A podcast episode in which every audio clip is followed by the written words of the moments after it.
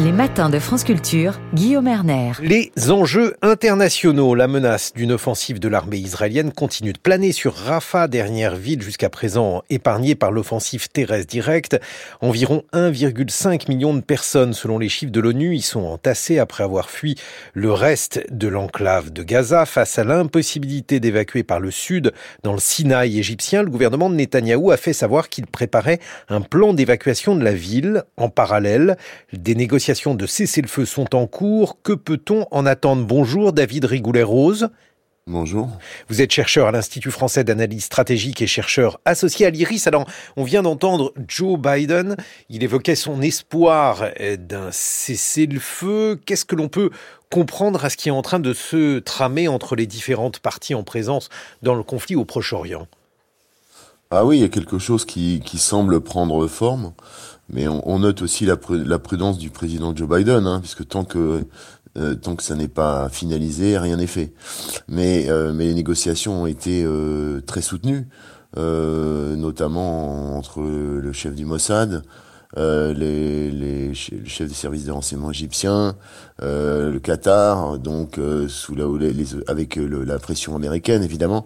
Donc tout ça euh, effectivement prend, prend, forme, même s'il y a encore des incertitudes, puisque il semblerait que le Hamas ait revu à la baisse ses exigences maximalistes initiales, en l'occurrence le fait de, de, vouloir une trêve pérenne, et puis le retrait total évidemment des forces israéliennes. donc apparemment il y aurait une modification euh, sur ce, registre. Et, du côté israélien, semble-t-il, qui, qui demandait donc euh, la libération de tous les otages en une seule fois, euh, donc également une, une, exigence modulée. donc ça prend forme, mais, mais il faut être très prudent parce que de toute façon, on voit bien qu'il y a quand même des hypothèques qui demeurent. tant que rien n'est fait, pour l'instant, il faut, il faut rester prudent. Mais alors, qui a intérêt à la paix, qui a intérêt à la guerre? Parce que on, a beaucoup dit, David Rigoulet-Rose, que eh, Benjamin Netanyahou avait plutôt intérêt à la guerre, euh, parce que d'abord, euh, ça lui permet de mettre entre parenthèses euh, son sort politique qui est évidemment en suspens, et puis d'autre part, il a fait la promesse en début donc de ce conflit d'en finir avec le Hamas, et on voit bien que celui-ci n'est pas terminé. Est-ce que ses intérêts ont changé depuis le début de ce conflit? Non, ça n'a pas changé. D'ailleurs, il a, il a signalé hein, ce week-end euh, sur une chaîne américaine que de toute façon, quand bien même il y aurait une trêve, elle serait ponctuelle, elle serait temporaire, euh, et, et, ça n'empêcherait pas de toute façon l'opération d'avoir lieu sur Rafah, même si elle était différée. Alors, on parle de six semaines de pause pour les négociations sur les otages, mais effectivement, euh, le principe, le principe de l'opération sur Rafah est acté. Elle a été même validé officiellement par euh, quelqu'un qui n'est pas du tout euh, sur la ligne de, du Premier ministre, en l'occurrence Benny Gantz, qui fait partie du cabinet de guerre. Et, et donc il y a un consensus sur la nécessité, semble-t-il, euh, pour Tsahal d'aller jusqu'à Rafah, avec, toutes les inquiétudes que ça suscite, évidemment, puisque comme vous le disiez, il y a près de 1,3 million, 1,4 millions de, de, de, déplacés qui se concentrent aujourd'hui dans le sud, ayant fui les combats depuis le, le, le début de l'opération militaire. Il y a une obsession de la part de Benjamin Netanyahu, c'est effectivement, il considère que qu'il reste, euh, reste effectivement euh, plusieurs bataillons du Hamas euh, dans le sud qui sont, qui sont selon lui encore opérationnels et, qui justifient le maintien de l'opération en question. Mais alors, justement, euh, David Rigoulet-Rose, euh, il y a Aujourd'hui, donc, on, on, le disait, 1,3, 1,4 million de personnes qui sont rassemblées à Rafah. C'est une zone intensément peuplé avec des civils, des enfants, des femmes, bref, des, gens qui ne peuvent pas être considérés comme des combattants. Et alors, j'écoutais la BBC hier qui disait que cette zone était tellement densément peuplée qu'il était impossible pour l'armée israélienne d'imaginer une offensive, même s'il y a déjà eu beaucoup de, morts et des faits assimilables à des crimes de guerre. Euh, est-ce que, est-ce que vous pensez que cela ne met pas euh, Benjamin Netanyahou dans une forme d'impasse? Oui, c'est ce que ses détracteurs lui reprochent, et notamment de, de au sein même du cabinet de guerre, quelqu'un comme euh, Gadi Eisenkot, qui est un ancien chef d'état-major de Tsahal, euh, considère qu'il raconte euh, des choses à la population et qui sont pas tenables. Euh, donc notamment le fait de faire disparaître complètement le Hamas à l'issue d'une seule opération militaire.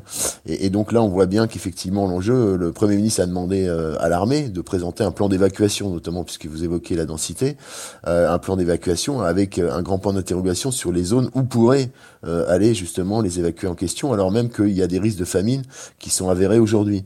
Euh, alors il existe déjà une zone hein, qui est la zone d'Almawasi, qui est à l'extrême sud, euh, sur le littoral, c'est un kilomètre de large et, et 14 de, long, en fait c'est 16 kilomètres carrés, où il y a déjà euh, beaucoup de, de, déplacés, puisque euh, il avait enjoint justement les, les, les, les, Gazaouis du Nord de descendre vers le sud, donc il avait, il y avait déjà une zone qui était, qui pourrait être étendue, mais pas à l'infini.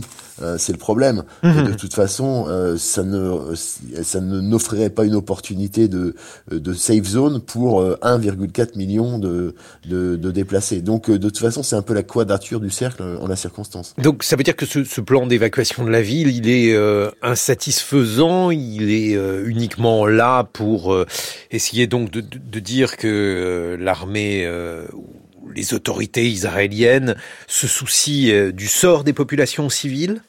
Bah, de toute façon, les modalités euh, des localisations n'ont pas été précisées hein, dans, l'annonce officielle qu'il y avait un plan d'évacuation euh, parallèlement à un plan opérationnel euh, sur Rafah. c'est le problème. Il y, a, un flou qui persiste. on ne sait pas trop. alors les Égyptiens, évidemment, ne veulent surtout pas que un flux de réfugiés se déverse sur le Sinaï. C'est pour ça que d'ailleurs qu'il y a des, des rumeurs qui ne sont plus des rumeurs aujourd'hui de construction d'un sas, effectivement. Et oui, parce que moi j'ai vu. Alors là aussi c'est toujours compliqué de, savoir si euh, les photos sont des photos réelles, etc. Mais j'ai vu un certain nombre de, fortifications euh, euh, extrêmement impressionnantes à la frontière égyptienne pour empêcher toute pénétration des Gazaouis au sein donc du territoire égyptien. Est-ce que c'est quelque chose qui est aujourd'hui confirmé? Bah, semble-t-il, il y a, effectivement des travaux avec l'élévation d'un mur qui constituerait une, forme d'enclos, un sas pour éviter justement euh, euh, pour éviter que euh, le y ait un afflux incontrôlé euh, dans le désert du Sinaï, dans le cas où la pression démographique serait très forte. Mais les Égyptiens ont signalé, ont signifié aux Israéliens qu'il n'était pas question d'accepter justement que ces déplacés aillent en Égypte. Donc l'autre option, c'est qu'ils remontent un peu vers le nord, mais là encore, le flou demeure mm. effectivement, puisque officiellement, on a, les localisations éventuelles de safe zone n'ont pas été précisées. Alors ce refus égyptien, il est motivé par le fait que les Égyptiens disent qu'ils ne veulent pas permettre aux, Israéliens d'évacuer la, bande de Gaza, de faire une forme de euh, donc euh, de déplacement, de nettoyage ethnique, je ne sais pas quel terme utiliser, mais en tout cas on, voit l'idée. Euh, d'autres disent que Al-Sisi ne veut absolument pas de Palestiniens et de frères musulmans, puisque le Hamas est un mouvement lié aux frères musulmans sur le territoire égyptien. Oui, il y a les deux en fait. Il y a les deux simultanément. C'est-à-dire qu'effectivement, l'Égypte ne, ne, veut pas euh, cautionner un supposé calcul euh, de certains membres du gouvernement qui verrait d'un très bon œil euh, l'expulsion des Gazaouis en Égypte, voire ailleurs. Et donc, c'est une manière pour le président Sisi, notamment par rapport à son opinion publique, de montrer que il est attaché à la cause palestinienne et qu'il ne cautionnera pas une nouvelle Nakba entre guillemets, mmh. catastrophe comme en 1948. Mais implicitement, ça il peut pas le dire évidemment publiquement, il y a aussi de sa part, évidemment, le refus euh, de voir euh, ces flux de réfugiés dans lesquels pourraient se glisser euh, nombre d'activistes du Hamas qui sont qui renvoient à la mouvance des frères musulmans, qui est combattue justement férocement en Égypte. Donc il y a, une articulation effectivement d'enjeux pour l'Égypte qui, qui sont considérables et, et, ça explique évidemment à la fois la prudence et l'intransigeance égyptienne dans la matière. Alors maintenant du côté du Hamas, les intérêts donc de, de ce mouvement conserver des otages, parce que s'il libère tous les otages, qu'est-ce qu'il aura comme euh, levier de pression par rapport aux, Israéliens? Oui, ça, ça c'est un point d'interrogation justement sur euh, l'éventuelle duplicité. Euh, du Hamas dans les négociations. D'abord parce que le nombre même des otages est incertain. on parle de 131 aujourd'hui, on ne sait pas trop, avec 30 une trentaine qui seraient décédés. donc il y a, y, a, la question effectivement de, de, la liste des otages, à la fois ceux qui sont toujours vivants et ceux qui sont décédés, puisque les Israéliens veulent récupérer également les dépouilles hein, des, de ceux qui sont décédés. et donc il y a, y a, un jeu macabre sur, sur effectivement le chiffrage qui rentre dans la logique transactionnelle évidemment, puisque de toute façon le Hamas demande que pour chaque otage libéré, c'est trois otages euh, trois, pardon, trois euh, euh, prisonniers palestiniens en contrepartie de, de seraient libérés des prisons israéliennes. Donc il y a, y a, un arbitrage qui est très compliqué parce que le président, le premier ministre Netanyahou veut évidemment pas montrer la moindre faiblesse dans le dans le cadre d'une négociation de cette nature. Et évidemment, il y a la pression des familles qui est immense depuis depuis longtemps et qui joue aussi et qui est instrumentalisée bien sûr aussi par le Hamas. Donc c'est extrêmement complexe. C'est complexe et juste en, conclusion, David Rigoulet-Rose, bon, le, Hamas a aujourd'hui euh, une forme euh, donc de domination sur la scène politique palestinienne. Est-ce qu'il peut obtenir beaucoup plus si la guerre perdure?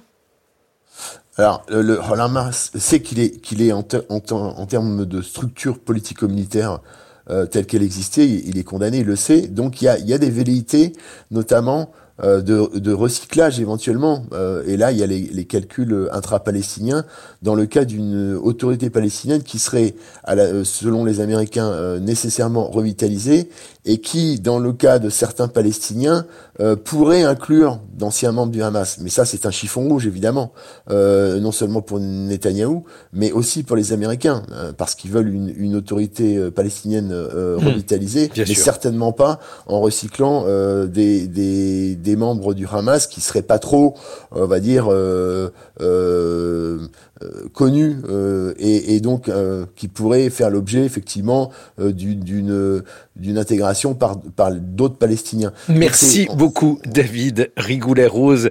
Vous êtes chercheur à l'IRIS. Dans quelques secondes, Alexandra Delbo avec Science.